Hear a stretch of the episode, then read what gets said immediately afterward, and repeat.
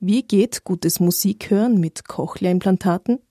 Das ist eine der Fragen, mit denen sich das Institut für Schallforschung an der Österreichischen Akademie der Wissenschaften beschäftigt. Man muss dazu sagen, dass Musik ja sehr komplex ist. Musik besteht ja wirklich aus vielen einzelnen Komponenten und da gibt es also noch viele grundlegende Fragen, die dann auch geklärt werden müssen, um wirklich gutes Musikhören dann auch zu ermöglichen mit, mit Cochlea-Implantaten. Dabei geht es vor allem um die Tonhöhenwahrnehmung. Tonhöhenwahrnehmung ist quasi die Basis von Musikhören und da versuchen wir auch sozusagen die ja, zu erforschen, welche Limitierungen da auftreten und wo man ganz gezielt dann auch diese Limitierungen umgehen oder äh, vielleicht auch kompensieren kann. Ein zweiter Schwerpunkt der Forschung ist das räumliche Hören bei Cochlea-Implantaten.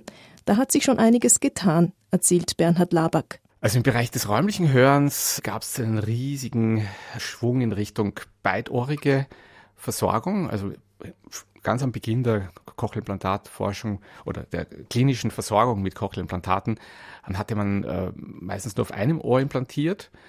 Und wie man bei einer Brille zwei Brillengläser braucht für beide Augen, braucht man fürs räumliche Hören und fürs wirklich reale Hören in einer komplexen Umgebung zwei Ohren und daher auch auf beiden Ohren ein Implantat. Und, und da wurde also sehr viel implantiert auf beiden Ohren in den letzten Jahren. Das heißt, das war ein großes Thema natürlich. Über die Forschung an Cochlea-Implantaten gewinnen die Forscher auch Erkenntnisse darüber, wie normal hörende Schallsignale verarbeiten. Unser Gehör ist sehr redundant. Das heißt sozusagen, es, es wird Information oft auf verschiedenen Wegen übertragen. Es gibt nicht nur so einen Übertragungsweg.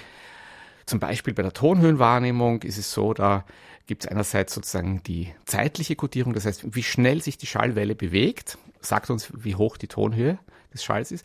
Gleichzeitig auch, je nach Frequenz des Signals wird im Innenohr werden unterschiedliche Orte angeregt und damit weiß unser Gehirn, ah, jetzt kommt die Anregung aus einem bestimmten Ort, also muss es eine, eine bestimmte Frequenz sein und damit eine bestimmte Tonhöhe hervorrufen. Ja, im, im, normalen Gehör ist zum Beispiel nicht klar, in welcher Situation wir jetzt diesen zeitlichen Code und in welchen Situationen wir diesen Ortscode verwenden. Und das sind zum Beispiel so Fragen, für die sich das Cochlea-Implantat sehr, sehr gut eignet, um diese Fragen wirklich grundlegend zu beantworten. Was die Zukunft des Hörens betrifft, sieht der Forscher aktuelle Entwicklungen in der Artificial Intelligence, übersetzt künstliche Intelligenz. Da tut sich im Moment sehr viel, wie auf vielen anderen Gebieten auch. Zum Beispiel gibt es da Entwicklungen, dass man akustische Signale nahezu perfekt von Störschall befreien kann, mit Hilfe von AI. Natürlich im Bereich Musik tut sich wahnsinnig viel auch wo halt wirklich aus vorhandenem Material sozusagen Lösungen geschaffen werden, Probleme gelöst werden. Auch der Bereich der Hörgeräte und Implantate entwickle sich schnell weiter, sagt Laback. Man versucht sich also immer mehr dem normalen Gehör anzunähern. Und ja, es ist durchaus denkbar, dass man da in, in einigen Jahren man da schon wirklich nahe ans normale Gehör rankommen kann. Bei all der intensiven Beschäftigung mit dem Hören, kann er da privat Musik überhaupt noch genießen? ohne dabei an seine Forschungen zu denken? Ich möchte mir zum Beispiel nicht den Musikhörgenuss jetzt verderben lassen, indem ich mich auf ganz spezielle Aspekte von Musiksignalen beim Hören fokussiere, weil dann würde man das, äh, könnte ich die Musik nicht mehr so genießen als Ganzes. Das ist so ein Beispiel, wo ich auch versuche, dann einfach wieder ganz normal zu hören und nicht jetzt mit den Forscherohren zu hören.